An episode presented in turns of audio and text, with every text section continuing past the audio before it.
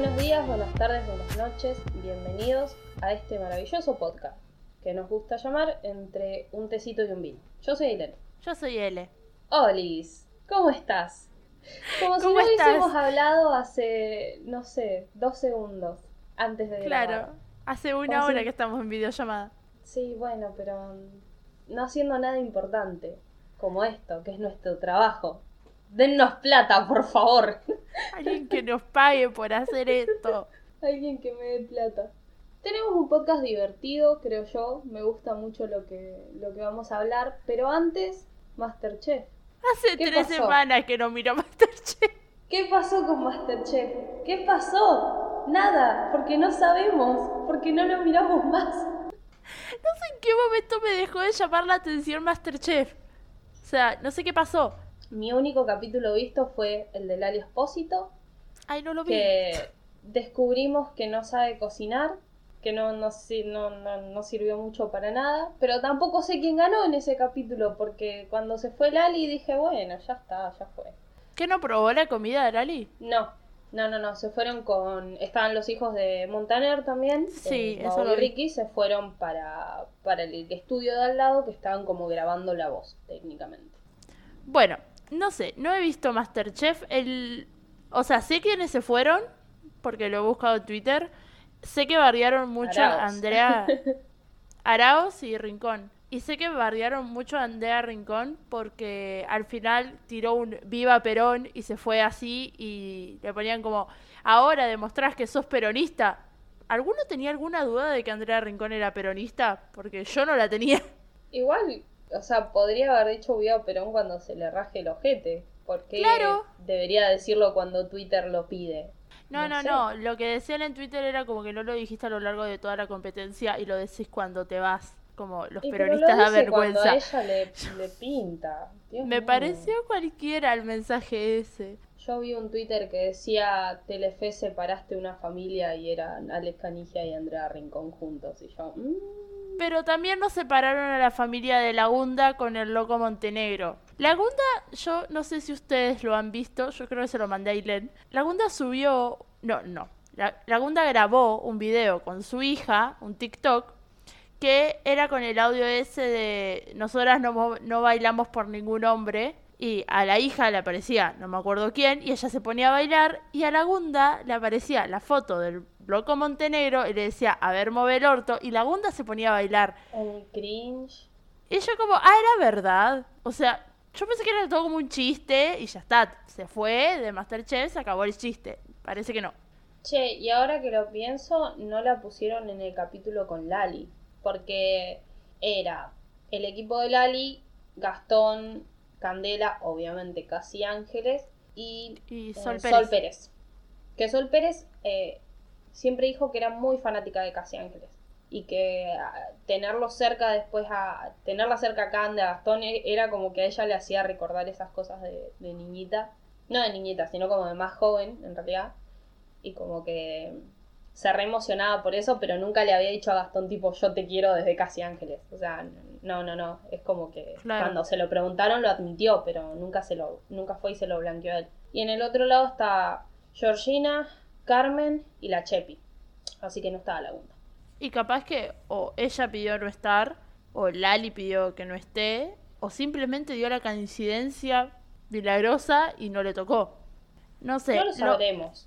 El otro dato que tengo de Masterchef es que en realidad no es un dato de Masterchef, pero la semana que viene, estamos grabando esto un martes 11, el lunes 17 empieza Tinelli de nuevo. Y Tinelli, toda la vida, desde que yo tengo uso de razón, y Tinelli ya estaba en la televisión, va en el horario de las 10 de la noche. Nunca estuvo más temprano Tinelli. 10, 10 y media, o sea, siempre después del horario de protección al menor, porque generalmente dicen cualquier gansada y lo tenés que poner después del horario de protección al menor. Y ahora va a las 9. Tinelli se puso a las 9 de la noche porque no quiere competir con Masterchef. A lo cual es como, eh, me estás desplazando a Guido Casca, el programa más cringe y bello de la televisión argentina. Odio a Guido Casca. No lo puedo ni ver. Me parece el tipo más infumable del mundo. No, a mí del programa de Guido Casca me gusta que la gente va y me da mucho cringe. O sea, me río, pero hay una línea muy delgada entre lo que me río y lo que me da cringe. Y ahí en el medio está el programa de Guido Casca. Y pero para eso lo tenés a Darío Barassi, que por lo menos es un tipazo. Pero Barassi no me da cringe, casi nunca. No, a mí me dan cringe sus participantes, no Barassi. Hay algunas que sí. Nada, de Masterchef no prometemos que vayamos a ver Masterchef. No, ya, yo ya no prometo seguir viendo Masterchef porque la verdad... Yo creo, nos vemos en La Eh, Voz. Sí, vamos a utilizar este espacio de acá más para hablar de la facultad, de lo mucho que estamos sufriendo. La facultad no podemos dar nombres. Ay, es verdad. Todo es very difficult ahora. Imagínense que es martes y yo ya tengo ganas de matarme. Y todavía me queda todo el miércoles y todo el jueves cursando. Pero bueno, vayamos a lo importante. Solamente quiero decir, antes de, de empezar a hablar del tema, que Aileen dijo, va a ser un tema muy divertido. Y para mí va a ser un podcast re serio este. Pero bueno, vamos a hacerlo divertido. Puedo decir todo lo que se me vino a la cabeza cuando vi el capítulo. Para mí es re divertido. Perdón, yo... Sobre gustos, colores, dice la Biblia. Bueno, no lo dice la Biblia, pero se entiende. Lo dice ahí por, por Mateo. Sí, Mateo 18:23 dice exactamente esto que acabo de decir. Sí, sí, sí, sí. sí, sí. Eh, el tema de hoy, que parece que lo estoy alargando y parece que estoy haciendo suspenso, que no tiene suspenso porque básicamente va a estar en el título, en la descripción, en todo lo que sea, es Gilla Murano. Gilla Murano es un personaje icónico para mí, para la Argentina en general, para las mujeres que aspiran a matar a sus amigas. Ay, sí, unas ganas. Por ahí viene lo divertido, porque a medida que vayamos haciendo esto, tengo un par de preguntillas para que nos hagamos entre las dos de estas cosas que, que es lo, de lo que a mí siempre me gusta de, de charlar con vos y hablar más allá de, de hacer un podcast, de imaginarnos hipótesis. No va a ser un gran ¿qué preferís? Porque eso lo dejo siempre para tu cumpleaños, claro. sino que vamos a ir contando la historia de Gilla. Esto es así. Resulta Paren. que hay una Quiero hacer una gran pregunta. ¿Hay alguien en Argentina que no sepa quién es Gilla Murano? Porque yo siento como que nosotras la conocemos, pero que hay gente de nuestra edad, porque la historia de Gilla viene, no es de nuestra generación ni en pedo, eh, viene de mucho antes. Y que debe haber mucha gente de nuestra edad que no tiene ni puta idea quién es Gilla Murano. Y eso está mal, te lo deberían enseñar en la escuela. Hay un montón de, de, de personajes así medios extraños. No quiero decir todos asesinos, pero hay muchos personajes que, que son de Argentina que vos decís, wow, no sabía que esto pasaba acá. Sí, sí, la sí. cosa es que toda esta inf- la información que yo logré tener no está tanto de Wikipedia porque está distinta a la que dice Wikipedia. Tampoco es algo que pueda constatar con otra persona. Resulta que María de las Mercedes Bernardita Boya Ponte de Murano, esta señora, con nombre... Parece el nombre de la mujer de San Martín. Sí, básicamente te ocupa toda una línea de Word, es Gilla Murano. Gilla es una señora que nace, bueno, era una, era una niña cuando nació, que nació en Corrientes, que el padre era militar, que la madre, no sé, era ama, ama de casa y se van a vivir a Buenos Aires porque al padre lo, lo trasladan bastante. ¿Qué se conoce ella? Que es maestra, que no ejerció, le gustaba nadar, que era alta, que en realidad era vivía en, en situación muy humilde, pero se creía ser de la alta sociedad. Y se casa con un abogado. Muy joven, se casa y lo, lo conoce y se casa a los 22. Muy, muy jovencita. Y tienen un hijo. Ese hijo, que se llama Martín, voy a dar el dato ahora, años después, que escribe un libro que se llama Mi madre, Murano, dice en ese libro que él no es hijo de Antonio Murano, sino que es hijo de uno de los amantes de Gilla. Que puede ser o no cierto, porque Gilla siempre admite que le gustaba tener amante, que le gustaba tener ahí sus, sus cosillas. Entonces tenemos a esta mujer que ama pasear, que ama estar ahí en el centro de Capital Federal, que ama todo esto, que pretende tener una vida así de una señora vieja y paqueta, y no la tiene, y que además de todo le gusta mucho la plata. Y es un problema para Argentina que te guste la plata, pues no hay plata en Argentina. Lo que ella hacía, y que después lo admite una vez que, pasa todo, que, que va a la cárcel, que sale, que qué sé yo, que ella es prestamista o usurera. Y encima entre sus amistades, más allá de todo eso. Que se me hace muy gracioso que sea entre sus amistades. Yo te prestaría plata a vos, L. No sé si después te andaría cobrando tanto como hacía Gilla. No, no sé. Es que no sé, porque era como todo muy serio, o sea, se firmaban pagarés de por medio. Sí. Este, había como una seriedad, digamos, en el tema, en el que ella, no sé si yo la llamaría prestamista, para mí era eh, más eh, inversionista, como que jugaba con la plata de los otros. No, ella, es, ella era prestamista. Ella hacía préstamos y después las, las amigas se encargaban del tema de los intereses y qué sé yo. Y además de eso, hacía eso de financiarlas y decirles, yo, vos me das 5 pesos y en tantos días yo te lo multiplico y te lo doy. Y ese era el pagaré. Claro. Que tiene otro término, que tiene un término muy de, de, de- de acá, de la bicicleta financiera, que no lo voy a explicar porque en realidad no lo entiendo porque no entiendo de economía. Esa es mi, mi explicación. Yo soy bachiller en administración de empresas y no tengo ni puta idea de nada. Pero sé sacar porcentajes que Aileen no, así que ya es un montón. Pero yo puedo googlear cómo se sacan porcentajes. Yo también. ¿No me servís? Cuando fuimos, esto es una buena anécdota con la economía. Cuando fuimos a Montevideo con Ailén, claramente en Montevideo no se usa la misma moneda que acá. El quilombo que nos hicimos en nuestras cabezas con- eh, tratando de hacer la cuenta, este, y, y nunca la terminó de entender. O sea, ella nunca terminó de entender cómo se sacaba No. la cuenta de eso. A mí me costó un montón poder hacerlo. Pero al final no sabemos si nos cagaron o no las cosas que compramos allá. No, yo sé que me cagaron en varias cosas, pero igual, además de todo, yo jamás usé plata uruguaya. Yo siempre pagué con débito. La plata uruguaya la tenías vos y yo te daba la plata a vos después. Ajá. Eh, nunca usé plata. Y cuando nos favorecía un poco más el peso argentino en Chile, yo sí sabía más o menos calcular, porque se dividía nomás. Sí, Y ahora no lo entiendo, porque creo que estamos muy igualaditos. No sé cómo es la cosa ahora. sí, sí, sí. Eh, me cuesta mucho, no sé las conversiones. En en Chile andaba, mm, yo cuando fui a Chile andaba con un papelito que era como un peso argentino, son cuarenta y pico pesos chilenos en ese momento, creo. Claro, yo la, de la última vez que fui a hacer compras era 44. Claro.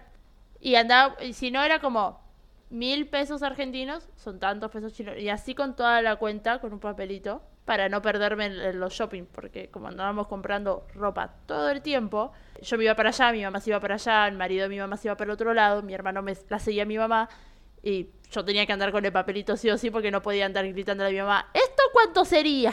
Claro. En teoría no entiendo nada de economía y por eso me va así. Esa es como mi conclusión de esta parte. A lo que voy es que es muy... Se me hace divertido esta parte de, de de, de querer como mentirles tanto a sus propias amigas, de querer financiarlas y lo que sea, y después la, la loca terminaba gastando mucho más de, de todo lo que prometía. Sí. Y, y como que no podía parar, en algún punto te tenés que dar cuenta de que, de que estás gastando más de lo que tenés. La mina se daba, por lo que se ve, yo no leí mucho de la historia. O sea, como este capítulo lo dirigía Aileen, ella se enfocó en leer toda la historia. Y yo vi el capítulo de Mujeres Asesinas, que la protagoniza Nacha Guevara, haciendo de Gilla Murano. Que para, o sea, para mí Nacha Guevara es mucho más bella que Gilla Murano. Aparte de eso, estaba muy bella en la época que salió este capítulo, que fue en el 2006. Nacha Guevara no está loca como Gilla Murano. No, no tanto, un poquito sí. Pero acá no te tratan de mostrar la parte prestamista de ella. Acá van muy al, al Yo creo que la historia de Gilla podría ser una miniserie de Netflix de seis capítulos. O de cinco capítulos, de una hora cada uno. Para poder abarcar bien lo que fue como la vida de ella. Sobre todo porque la mina hoy, en- día, digo hoy en día porque estamos ahora, ¿no? Pero siempre marcó que ella era inocente y fue a todos los programas de televisión. Estuvo en la mesa de Mirta dos veces diciendo, soy inocente. Y, Mirta le decía, pero vos cómo las envenenaste? Señora. Eso también es lo mejor que dentro de todo lo que siempre uno le puede criticar a Mirta, invita a un personaje tan peculiar como Gilla y le sigue preguntando sobre algo que, que ella ya dijo 30 veces que no, que no fue así. Y que en realidad, no sé, porque se quería ir con esta cosa de, de ser la, no sé, la mejor de todas, que, que también es algo que, bueno, vamos a parar, voy a, voy a avanzar un poco más y después lo, voy a repetir.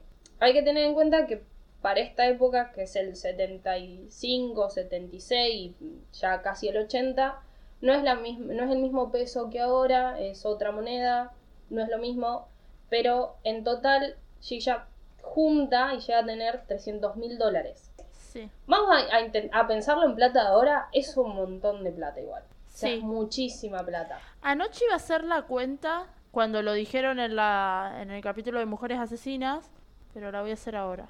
Bueno, Creo que está 180. Hágala. el- Son arriba de 50 millones de pesos. es muchísima plata. ¿Cuánto te saca el, el impuesto a la ganancia? No, el tema es que en ese momento no había impuesto a la ganancia. No, no, pero estamos pensando todo en cosa de ahora, ¿cuánto te saca el impuesto a la ganancia? Y te saca como... Porcentaje bastante. Sí, como un 30%. 30-40%. Hay muchos impuestos a muchas cosas en este país, ya me perdí. Pero no, la, la mina igual se manejaba en dólares. O sea, no se manejaba en el peso actual. O sea, como que la en el capítulo te muestran que todo es en dólares. No, y sus amigas también. Sus amigas eran re paquetas igual. O sea, eran todas viejas con plata. Bueno, una de sus amigas, que vive en el mismo edificio, se llama Nilda Gamba, es una de las que le da parte de, de esta cantidad exorbitante de guita. Y nada, eran muy amigas, conversaban, no sé qué. Cerca del, del momento en que, en que Gilla tiene que, que entregar este, que, que hacerle este pagaré de, de devolución y lo que sea, va a tomar un tecito como, nada, como hacemos nosotras, pero con la diferencia que no, no, no consumimos eh, masas finas como lo hace Gilla. Claro, nosotras no envenenamos es- las medialunas. No, no, pero más allá de eso, como no, no consumimos masas finas que, que te sale cuánto, como 300 mil dólares. Un nivel de paquetería tremendo. Pero sí, las masas finas están Siempre carísimas. fueron caras igual, ¿eh? En la serie te lo muestran como que ella, est- esta amiga que vos me decís, eh, le pidió la plata porque se la tendría que haber devuelto hace una semana. Nada. Lo que tenía Gilla era que era muy manipuladora con el habla. Tenía muy buena oralidad y, facilidad para chamullar. O sea, como que, que lo que a mí me pasó y que yo anoche le mandé un audio a Aileen y le digo, no estoy completamente segura de que lo haya hecho porque a mí ya me compró. O sea, la mina tenía una facilidad de convencer terrible. Y nada, le venía como piloteando que yo te la doy, que yo te la doy. La mina había comprado pasajes para irse de viaje. Y ahí es donde es. Le dice, bueno, venite hoy a la tarde que te la doy. Guiño, guiño. Sí. Bueno, resulta que Nilda se siente mal y le duele la panza, como al hermano de Leonora hace un- unas semanas. Sí, pero yo no lo envenené. No sabemos. Mira, si yo lo enveneno no erro. Bueno, le llaman al médico por este supuesto dolor de panza y lo que yo tengo es que Nilda se acuerda que comió pescado.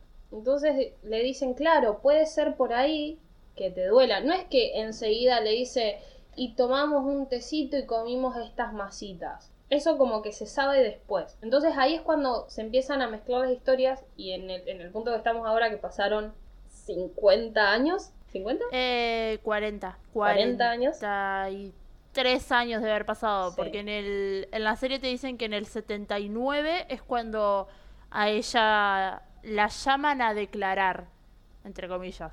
Porque tampoco... Sí, sí, todo pasa en ese mismo año. La policía no tiene ningún caso contra ella. No es muy difícil demostrar que ella no, es muy fácil demostrar que ella no lo hizo. Sí, qué sé yo. La mina lo hizo re bien. Sí, para mí lo hizo muy bien. Nada, bueno, ahí es cuando se mezclan todas estas historias. Entonces, al- a lo que queda hoy en día es que Nila se siente mal, le da la panza, intoxicación. Gilla se queda con ella, la cuida toda la noche. Y en la madrugada del 11 de febrero de 1979, Nilda muere.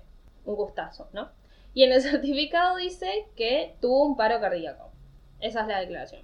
En el velorio de Nilda, Gilla va con la otra amiga, que es conocida de ambas, que se llama Lelia Élida, Formisano de Ayala, alias Chicha.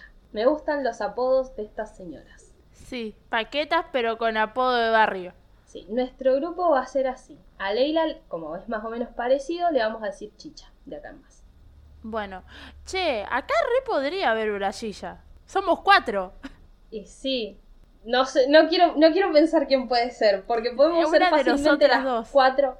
No, las otras dos también, no las hagas inocentes a Sara y a Leila, ¿eh? No, a, a Las Leila sí.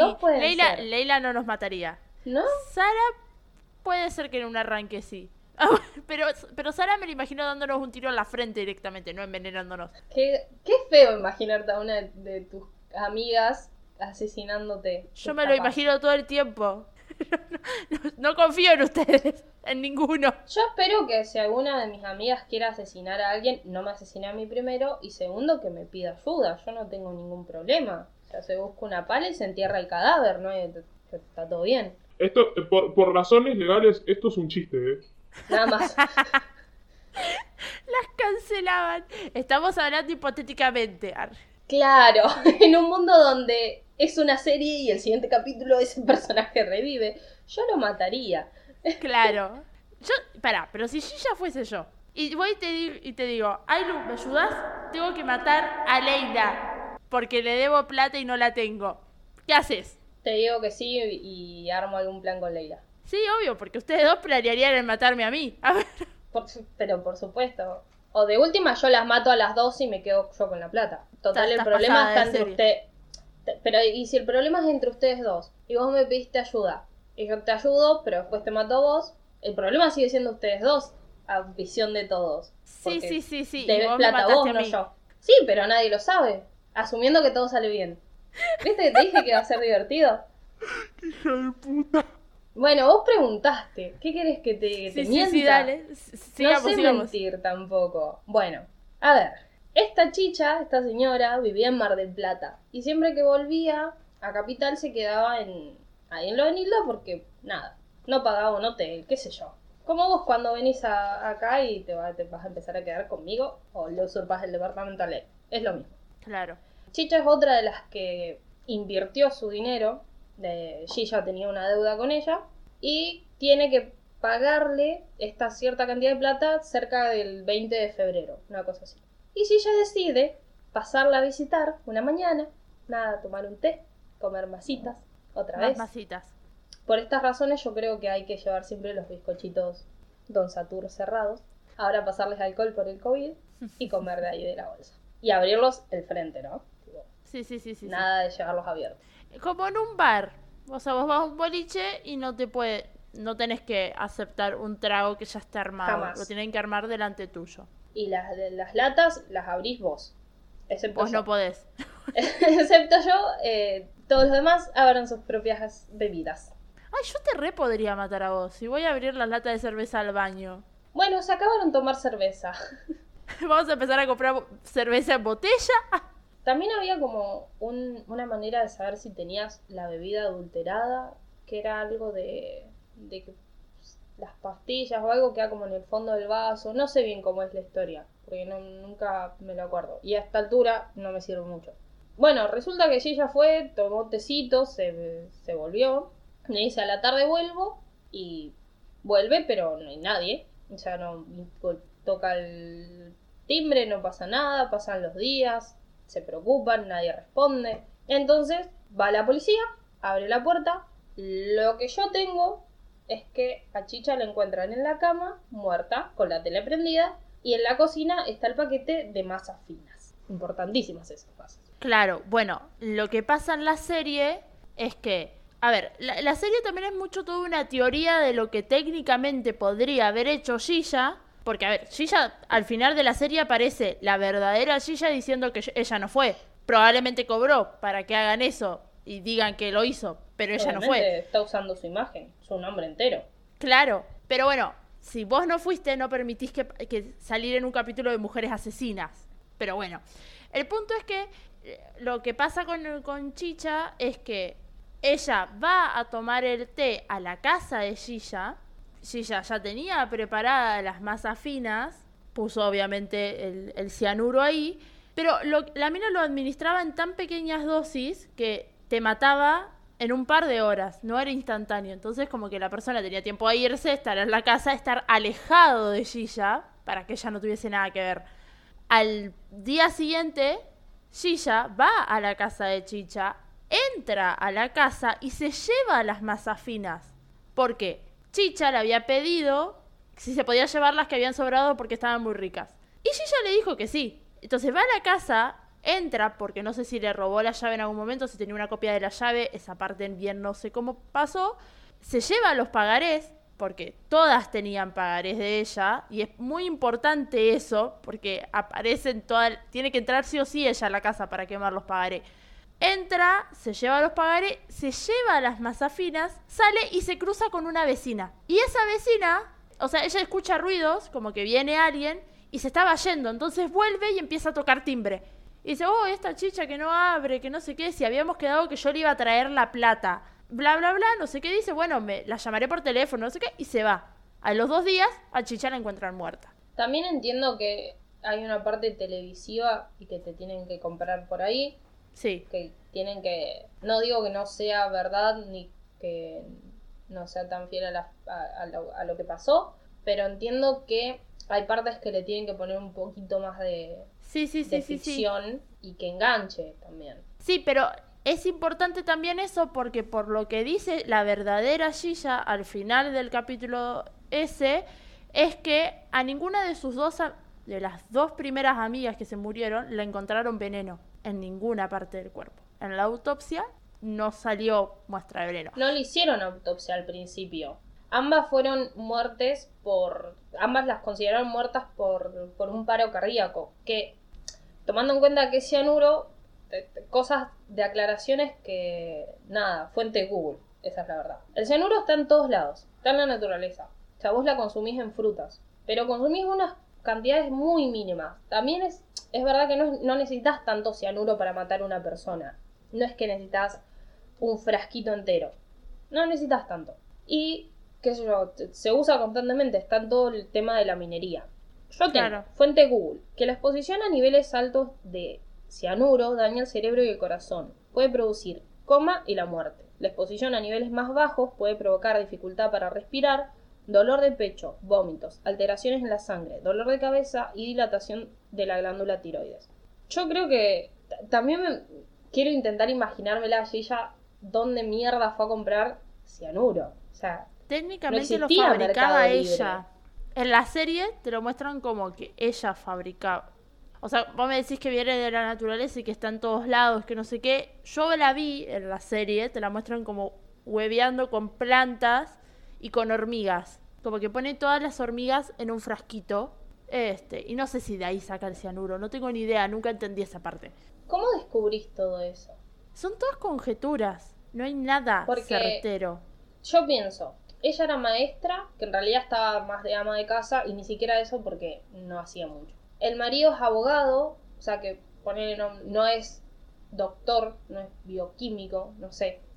Decían que uno de sus amantes, o sea, de los posibles padres de Martín, que es su hijo, uno de ellos era un, un doctor. Como que de ahí o sea, tenés como que muy teoría conspiranoica, podés pensarlo desde ese lado, que por ahí lo consiguió o no sé. ¿Cómo buscas un veneno ahora? para matar a alguien que no sea. Ahora lo buscas en internet. En los años 70 lo buscas en un libro. Vas a una biblioteca y sacas un libro. Y pero yo lo, yo seguiría usando esa. Yo seguiría yendo a una biblioteca antes que usar el eh, internet. Y pero internet lo puedes usar en modo incógnito. Mm, pero igual queda para mí. No creo que quede para un homicidio en Argentina. Queda para un para algo o sea, acá en Argentina no van a buscar eso, porque no tenemos los medios para buscar eso. Te falta la última muerte.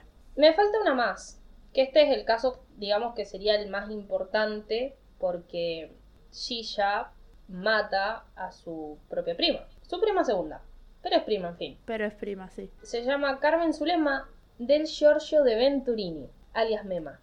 Mema, me encanta, boludo. Yo creo que es de mis apodos favoritos, Mema. Mema. Gilla no me gusta tanto porque se nota mucho la pronunciación en ambas de la palabra Gilla. Como que no, te, no voy a decir que te sale lo, aporteñado porque no, pero a mí un poquito sí, y no soy porteña.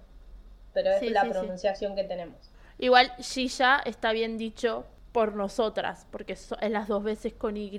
Si hubiese sido las dos veces con doble L, nosotras también diríamos Gilla, pero en realidad sería Gilla. El tema es que nosotras todo, la E, la doble L y la Y las decimos como sh, y en, y qué sé yo, en una provincia como San Juan, Mendoza, es todo con Y. Ninguno de los dos lo de- decimos todo bien, fin. Bueno, me causa gracia.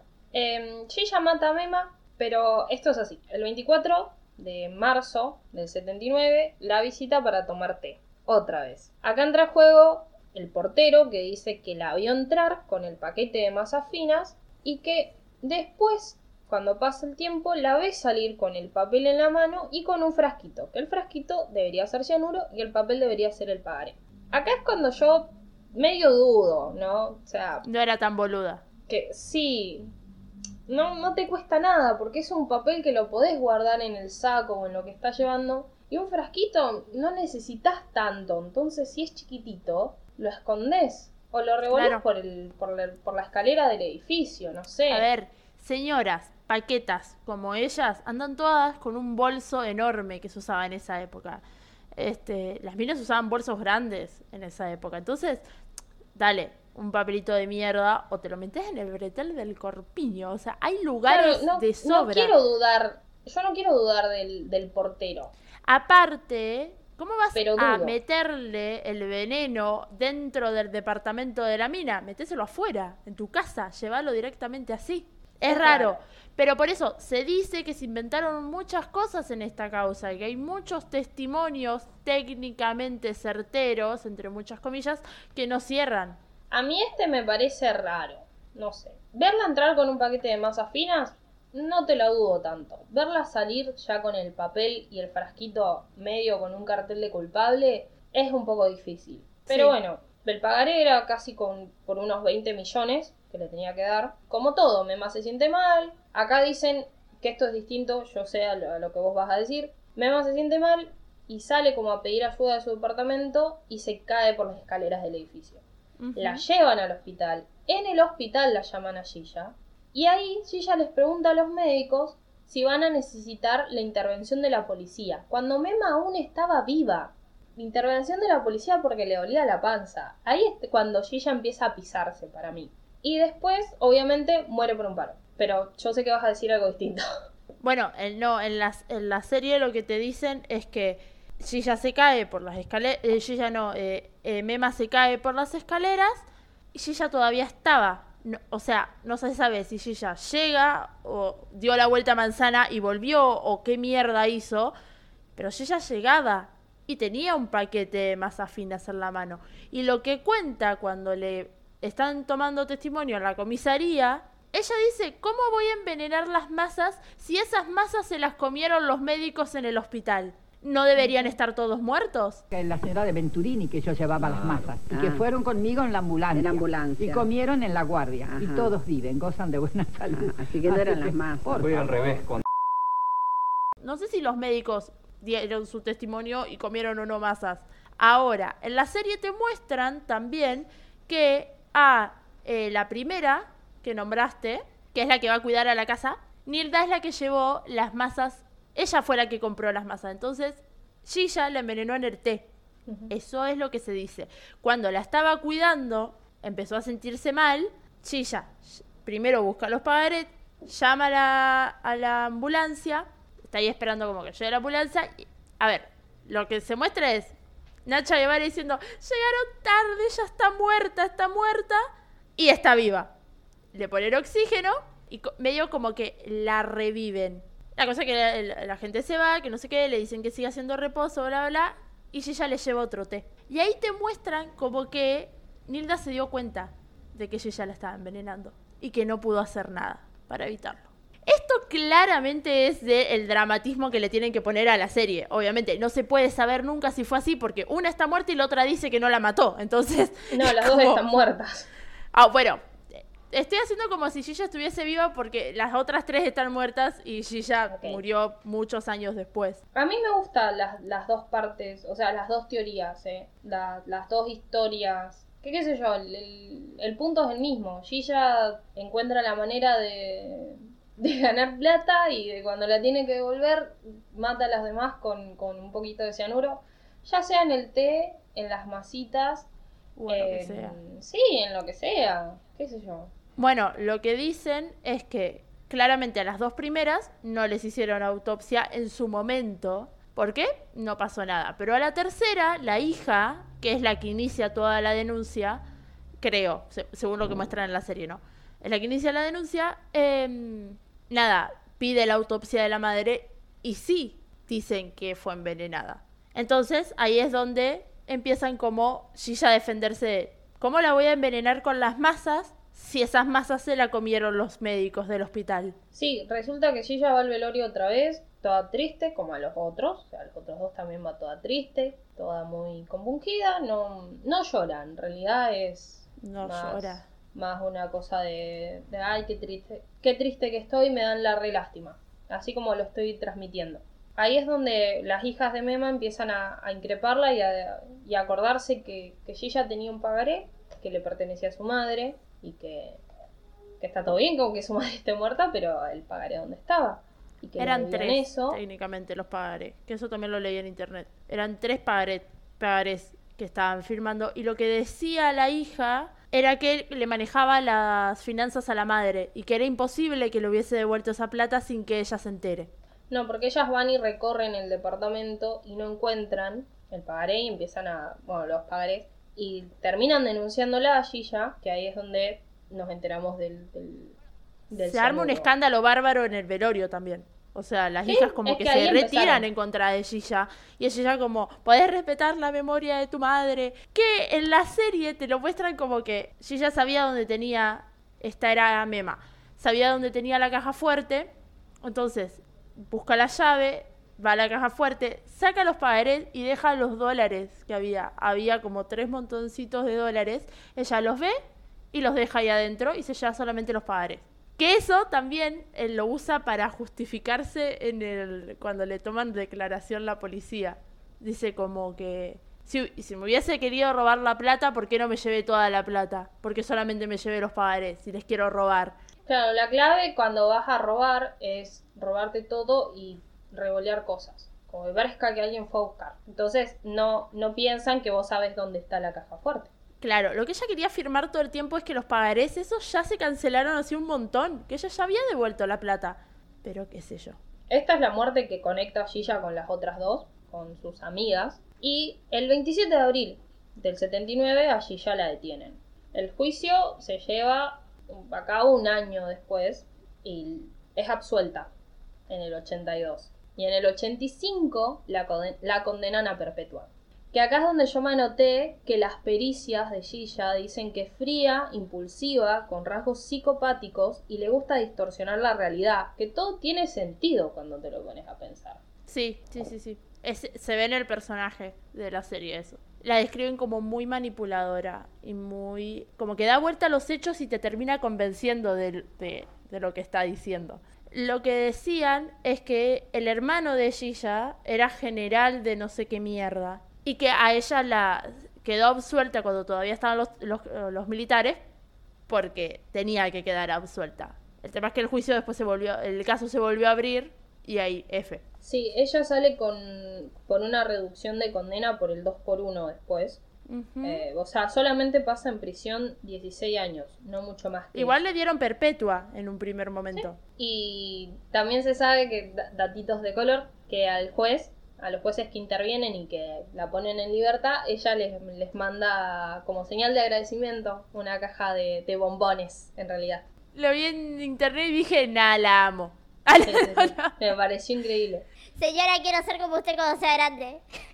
Acá nos estamos dando cuenta quién va a ser la Gilla del futuro. Bueno, Gilla sale y es la celebridad, ¿no?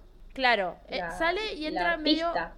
En un mundo farandulero bastante grande. Ella da muchas notas en muchos medios de comunicación. Fue invitada a la mesa de Mirta y fue, Fue dos veces a la mesa de Mirta. sí, fue dos veces. Una que fue va con bastantes como hay como unos abogados y que yo que no era la mesa, estaban como en un livingcito. Sí, primero. lo vi al video. Y la otra, que es la que me, me gustaría conseguir, es cuando le lleva masas a Mirta.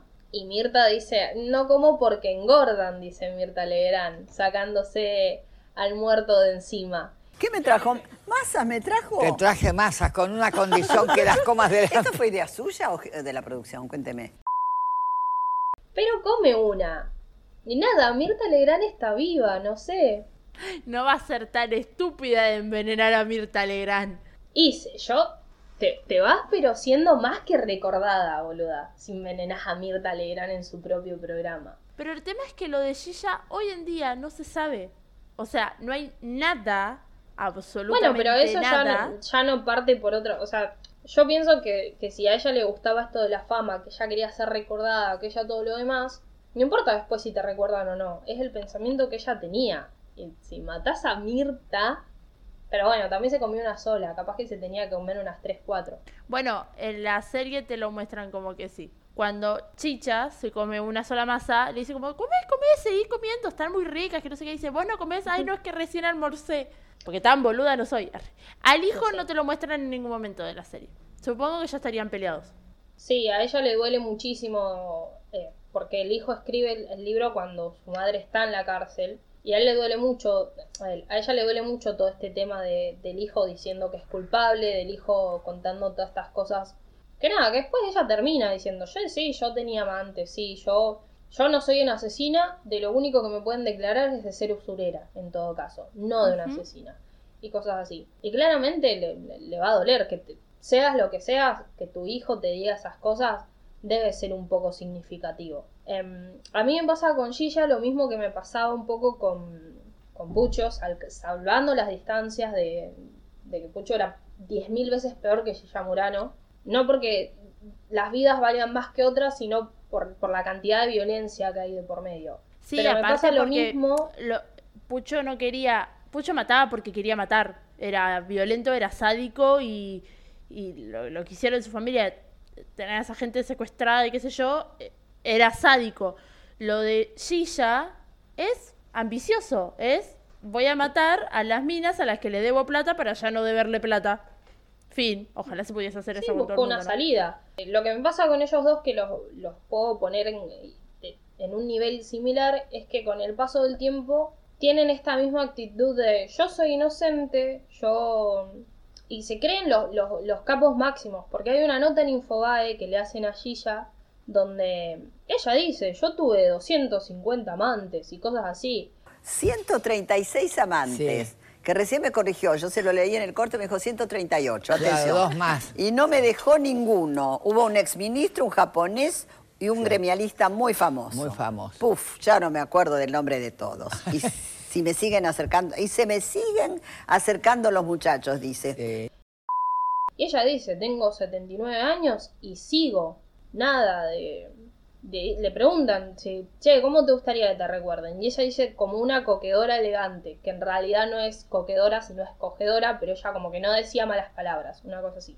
Y después le le dicen, pero solo eso, y dice, no, no, no, como una criatura adorable, tipo, como Marilyn Monroe, dice. Nada, como que siempre busca esto de, de, de querer generar la simpatía, pero a la vez no, no puede con su propio ser y termina mostrando lo que es. Porque Pucho también era así. Pucho es, yo soy inocente, yo, pero yo ayudo a los demás, pero yo, en- que después terminó él viviendo en La Pampa, yo acá ayudé y tenía uno de sus mejores amigos, que era un cura, y se hace amigo de, de también de- de- del periodista que escribe su propio libro y cosas así. Pero sigue teniendo, sigue siendo un forro de mierda, sigue teniendo unos pensamientos muy de mierda.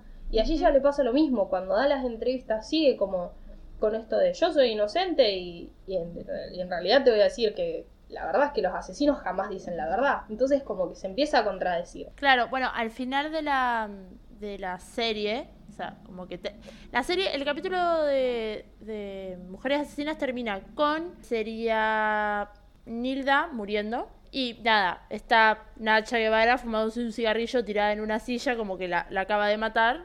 Y, y lo cortan ahí. Mujeres Asesinas lo que tenía era que cada capítulo al final te decían que había sido de la vida de la mujer. Cuánto le habían dado en el juicio, a dónde estaba viviendo actualmente, o si se había muerto en la cárcel, o si ya estaba muerta, o lo que sea. Este se cierra ahí y aparece la verdadera Gilla Murano con todo un discurso que yo lo encontré en Wikipedia, todo el discurso que dice, que no lo voy a leer entero porque es larguísimo todo lo que dice, está como cinco minutos hablando. Lo que dice es que, dice, ¿recuerdan que para la ley todo ciudadano es inocente hasta que se demuestre lo contrario? Bueno, en mi caso dijeron lo contrario. Todo ciudadano es culpable hasta que se pueda demostrar fehacientemente su inocencia. Y empieza a hablar de la tercera muerte. Dice que en el cuerpo de Mema encontraron una cantidad de cianuro muy alta. Dice que cuando ella llegó al departamento, el portero le avisa que la, eh, la prima se había caído por las escaleras y viene un médico del edificio a atenderla y le practica respiración boca a boca. Y recalca él, boca a boca. Se podría haber muerto si yo lo hubiese envenenado recién. Y yo la escuchaba así hablar tirada en la cama como, tiene razón, puta madre, a. En plan de, eh, lo que dice la mina era muy convincente para hablar. Este, y, y ahí en ese capítulo tenía como 80 años ya, eso había pasado hacía 25 años, y la mina súper firme, porque encima, a ver, contanos, ¿lo hiciste o no? Porque si decís que lo hiciste, ya está. O sea, presa no vas a volver porque ya el caso Se terminó. la de ella. Claro, terminó con dejando a todo el mundo la duda de qué pasó y ella manteniéndose en yo no hice nada. Pero es muy raro igual que se hayan muerto tres personas que le debían plata a una sola. Toda una lady. Ah, Para mí lo más triste es que muere el 26 de abril de 2014 y no puede ver el 7 a 1 de Brasil contra o sea, Alemania Brasil en el Mundial. Yo creo que nada, pobrecilla, no la dejaron disfrutar el Mundial. Ella está en un geriátrico los últimos años de vida y cada vez que iban, no sé, los del Telefe a hacerle una nota, ella les daba la nota. Súper orgullosa. Sí. Como que en ningún momento se escondió de nada. ¿Por qué? Era una... Igual eh, murió muy sola, recarga. Como que nadie nunca la iba a ver ni no tenía. El hijo no Y le si las amigas que tenía las mató, qué sé yo. Yo me dejaría una aunque sea. Y las que quedaron vivas ya no querían ser amigas de ella, por las dudas. Claro, yo, me- yo por las dudas me dejo una, qué sé yo. Bueno, viste que al final sí estuvo divertido. Yo lo que, lo que diría para, para cerrar es, allí ya hoy en día se la conoce como la envenenadora de Montserrat. Montserrat es un barrio de Buenos Aires muy chiquito que está por el Congreso, más o menos, creo que es atrás del Congreso, que es bastante bello el, el barrio, así que entiendo que eran todas señoras coquetas en esa época. Ella apoyaba mucho a los militares, obviamente su hermano era militar, su padre había sido militar, era obvio que iba a apoyar mucho a los militares. También se defiende mucho con eso, como diciendo, vengo de una familia enorme, muy poderosa y muy del bien, digamos. No, no, ¿cómo voy a matar a mis amigas? La mina tenía, te vivía recalcando los motivos por los cuales no podría ser la asesina, como si ya los hubiese pensado. Como todo así muy armado, que nada, me parece alta historia en este país para que no le hayan hecho, no sé, una miniserie todavía. O sea, un Sí, solo y que no capítulo en el tiene que no mucho, nada. porque tenés el capítulo de Mujeres Asesinas y tenés el libro que hace el hijo Y nada más. y no tenés mucho más que eso, no hay algo más que lo recuerde. Que quizás van a salir porque, qué sé yo, hace no tanto tiempo que tenemos la información de, del clan Puccio o del Ángel Robledo Puch. Son situaciones que como que a la gente le empezó a gustar. Hay muchas historias de, de Argentina que están, no quiero decir buenas, porque no, no está bueno que, que las personas maten a los demás. Sí, son interesantes. Hay mucho Y- psicópata en Argentina interesante de analizar. estamos en una cuerda floja tremenda, Sí. pero sí. O sea, porque uno, a ver, lo que tendemos a hacer, y me incluyo, porque también lo hago y está mal, todas las cosas esas exorbitantes pasan afuera. En el país nuestro nunca pasan esas cosas. Y es como, sí pasan. O sea, existió eh, Robledo, ¿cómo es el apellido? Existió Gilla Murano. Este, hay historias de acá. El tema es que siempre se recuerda los yankees. Lo es que tiene afuera. más, tiene más, más impacto quizás. Acá existió Mateo 8 que es incluso muy viejo, que es un chabón que mató a casi toda su familia y va, iba de, de su chacra a la chacra de, no sé, de, sus hermanos y a cada persona que veía le, pegaba unos 3-4 tiros de escopeta y así fue matando y convivió con esos cadáveres, o sea, con los 8 incluso del, del peón que mató un montón de días, todo para quedarse con la, con la guita. Y eso es en Argentina. Y hay un montón de historias que, que si a uno le interesan las busca. Claro, no están al alcance de uno. No, Y hay gente que es muy sádica igual y que le interesa saber de todos los psicópatas y analizarlos. Porque Gilla me parece súper analizable. leer la historia no me, no me hizo tenerle tanto miedo ni, ni así como respeto como cuando leí sus entrevistas. Que es lo mismo, no, no es lo mismo porque con, con Arquímedes Pucho sí me pasó que, que su historia en sí me, me, me duele a mí y escuchar su, su entrevista te duele aún más y no podés entenderlo. Ella, más allá de que sea una señora, la historia te, a mí se me hace un toque cómica. Un poco como, es, es como medio un chiste, ¿no? El té, las masitas. Grotesco. Si haces algo, yo creo que eh, entraría dentro de la categoría de grotesco. O sea, es eso que te reís, pero está mal reírse. Porque eh, la historia de. No es que fue casa por casa de las tres amigas y les puso un tiro a la frente a cada una. Las envenenó con masitas finas mientras tomaban el té. Es medio difícil contarlo sin reírte. O sea, los comparo a los dos porque es el- como el que más tengo cercano a- en, en la memoria, pero sí, es, es raro, qué sé yo. Bueno, con el tema de eh, mujeres asesinas, hay mucha gente que no le gusta. Yo creo que está hecho en un momento muy machista, entonces que sean solamente mujeres viene por ese lado machista todavía, porque esto es del 2005-2006.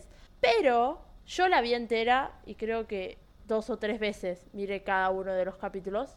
Es súper interesante ver. eh, Es que la- las miré en la época en la que miraba el canal ese del fondo que pasan como se hicieron todos los asesinatos y cosas en Estados Unidos. Yo miraba en esa época las dos cosas y a mí me parece súper interesante Mujeres Asesinas en Argentina. Me parece una producción muy grande y muy copada. ¿Me gustaría que lo hicieran con hombres también? Sí, pero bueno. Las partes de recomendaciones se me había ocurrido que tenga algo que ver con el tema. O sea, una amistad, no sé, muerte, destrucción, plata.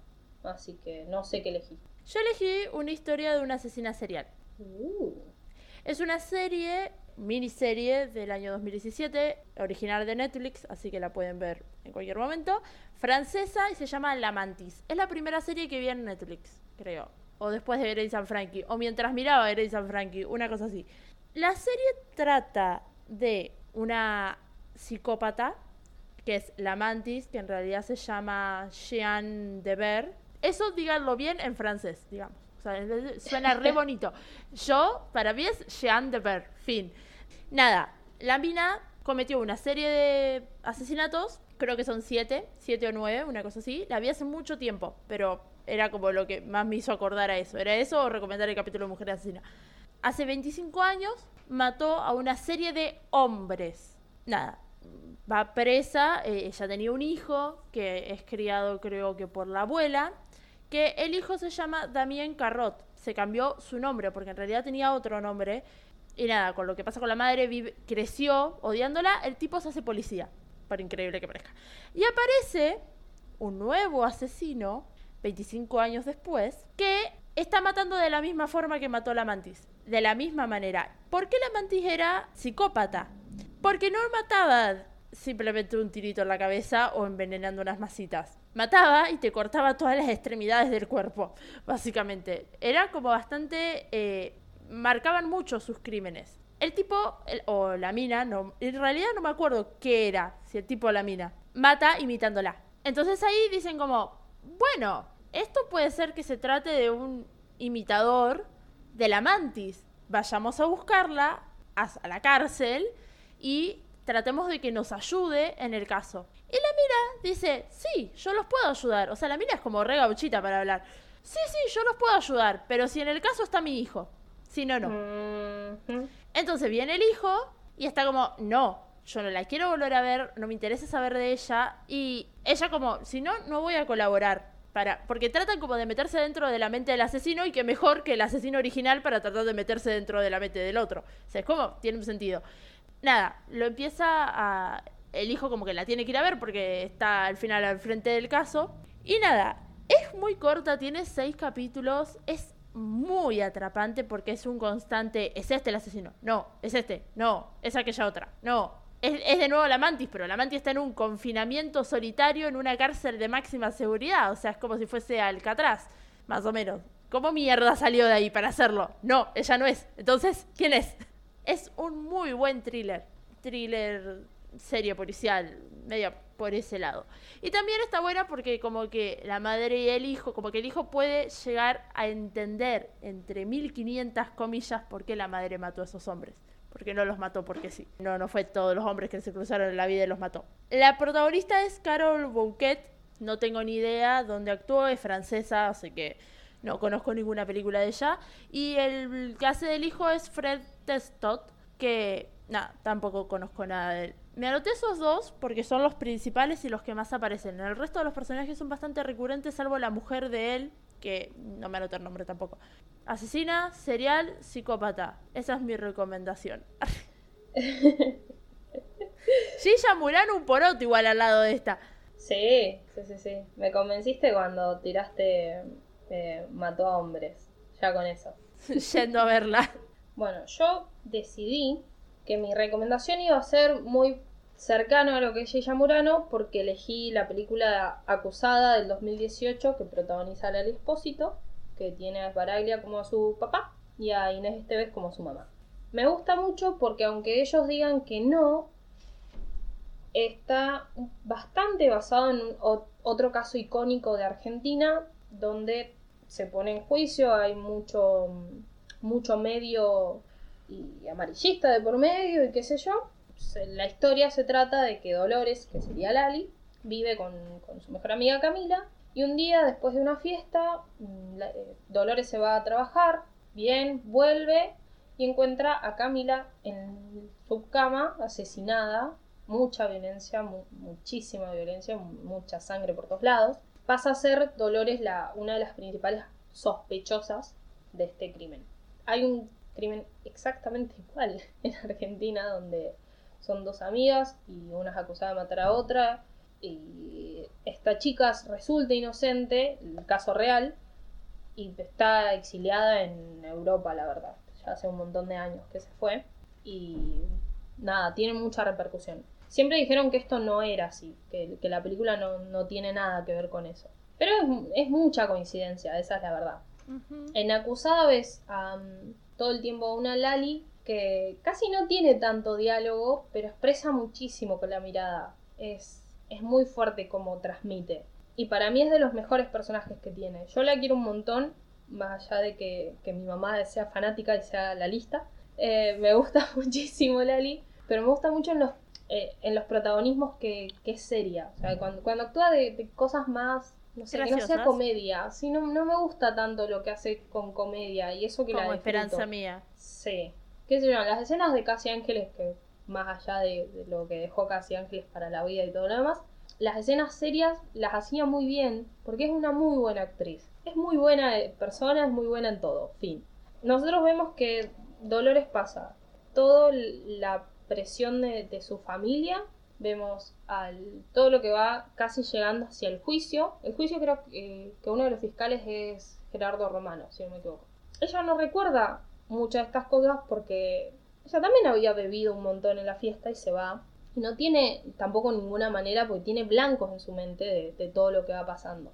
Y a la vez, eh, su amiga Camila, unos meses atrás, había mostrado un video donde Lali tenía relaciones sexuales y ese video como que se difundió se difundió dentro de lo que sería el 2000 y pico, que había muy pocos celulares, entonces te los mandaban por mensaje de texto, una cosa así. Y este era como el principal conflicto y lo que decían, entonces vos la mataste. Y Dolores se queda con muy pocas amigas de, de- del círculo que tenían ambas, porque obviamente todas fueron hacia el lado de Camila, que no está más. Y tenés toda esta parte interna de ella, eh, que en ningún momento ella te dice yo soy inocente, yo soy culpable. En todo momento está pasando por esta situación. Va incluso a ver a la mamá, va hasta la casa de Camila y la ve la, la madre Camila que está indignada, que, que no puede creer que ella se aparezca ahí, que, que todo lo demás.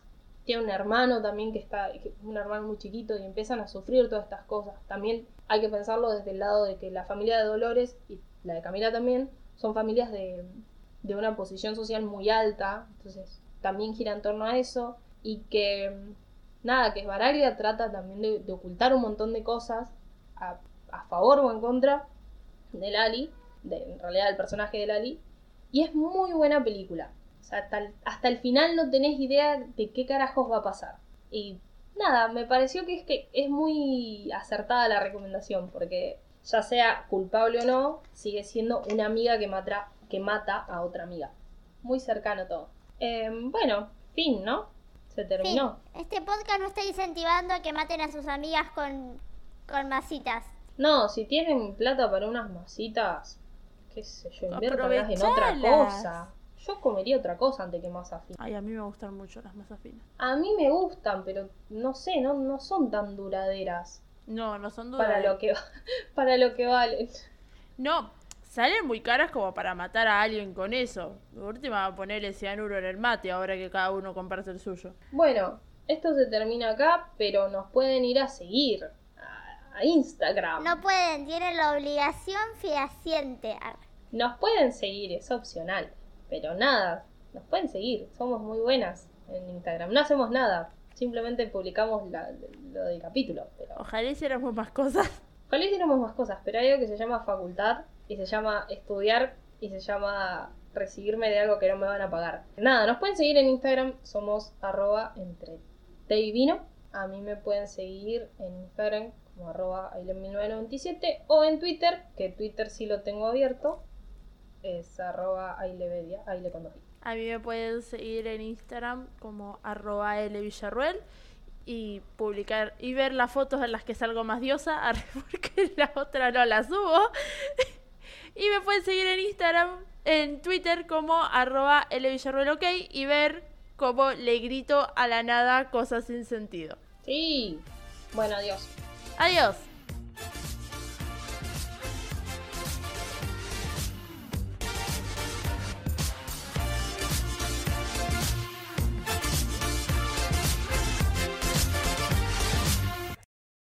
Gilla, por usted que ha tenido la gentileza de venir. Yo creí que no iba a venir.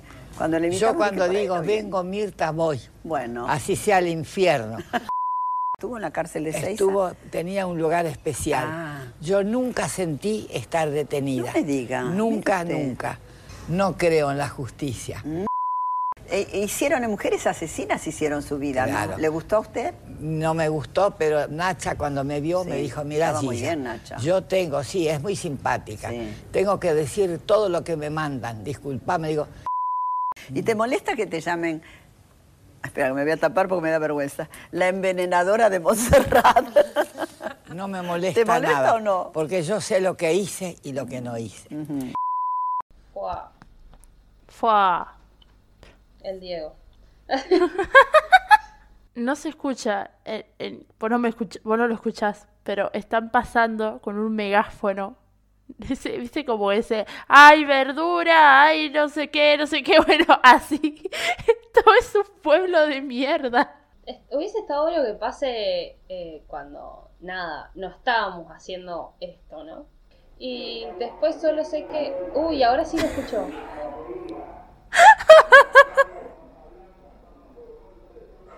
Chúpeme la verga, ponele. Que me estoy perdiendo por grabar este podcast. Ah, uh, discúlpame, reina.